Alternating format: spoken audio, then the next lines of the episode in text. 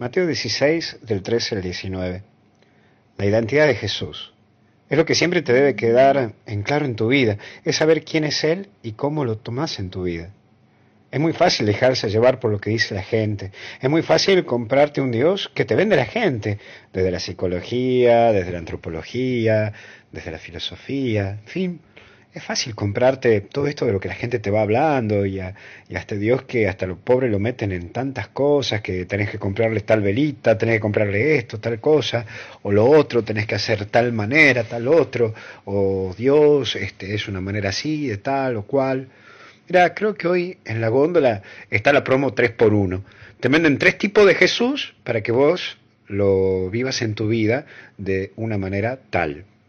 La primera venta o la primera promo es un Jesús madrastra, que es el Dios castigador, el que solo hace justicia y en donde solamente marca tarjeta, marca los puntos. Es casi como que se convierte en un árbitro de fútbol, porque marca la jugada. Y si te pasa algo es porque te sacó la tarjeta, ya sea la roja o la amarilla. Entonces a este Dios lo ves como alguien que te va marcando todo, un Dios que hasta le tenés miedo, porque si no haces tal cosa, si no rezas de tal manera, o si no vas a misa de tal forma, Diosito te va a castigar, o Diosito no te va a escuchar. Necesitas hacer esto y esto y esto para que Dios te dé el vale. En segundo lugar, es ver a un Jesús de lámpara, al estilo de Aladino, seguramente que te acordarás de aquella película, que en vez de frotar mucho, como frotaba Aladino la lámpara para que salga el genio y le cumple lo que él pedía, debes rezar mucho para que eh, Dios te dé lo que vos pedís. Entonces es rezo y rezo hasta que me lo dé. Señor, ayúdame con esto, Señor, quiero tener esto, Señor, quiero tener el otro. Es decir, lo convertís como en un genio. Le frotas, le frotas hasta que te da lo que vos le pedís.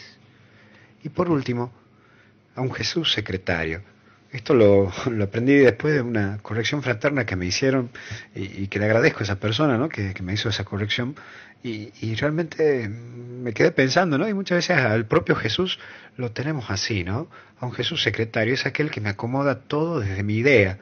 Acata mis órdenes, yo le digo lo que quiero y él me lo prepara todo para cumplirme. Entonces, en vez de ser el piloto y copiloto, yo soy el piloto y Dios es el copiloto. Entonces, eh, le digo, es como que Dios tiene que acatar mis órdenes. Yo quiero esto, yo quiero el otro, prepárame esto, prepárame el otro, lograr que yo logre esto, lograr que yo entre acá, Señor, fíjate en esto, ta, ta, ta, ta, ta, armame toda la jugada y yo después lo tomo.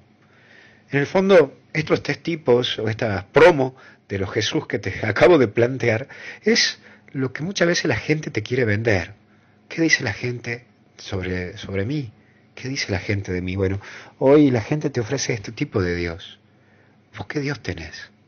Y acá entra la figura de Pedro. Ver a un Dios cercano, a un Dios vivo, a un Dios que te libera, que te salva, que te sana. Es un Dios que te muestra el camino de la humildad, el hacerte nada, el hacerte servidor, el hacerte pequeño para que el Señor crezca y hable en tu corazón lo más fuerte en tu vida. Un saludo grande para vos y, y que en esta semana vos también puedas dejar de lado al Jesús madrastra, al Jesús lámpara o al Jesús secretario, y que hoy en tu vida Jesús sea lo más vivo para vivir, y lo que te libera para vivir, y lo que te enamora de vivir.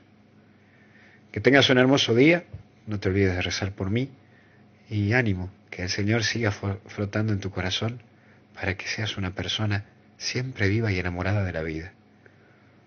Reza por mi alegría yo rezo por vos y por sobre todo, gracias por cuidarme con tu oración. Te bendiga Dios en el nombre del Padre, del Hijo y del Espíritu Santo.